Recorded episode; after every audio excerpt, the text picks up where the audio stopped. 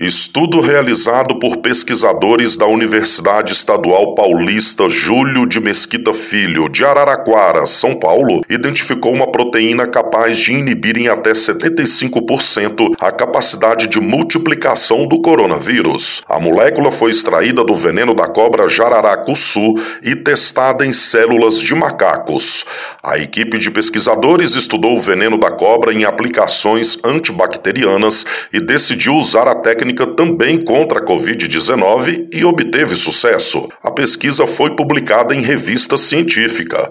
O próximo passo do estudo é avaliar se a bactéria extraída do veneno da jararacuçu é capaz de proteger as células ao ponto de evitar a invasão do coronavírus no organismo.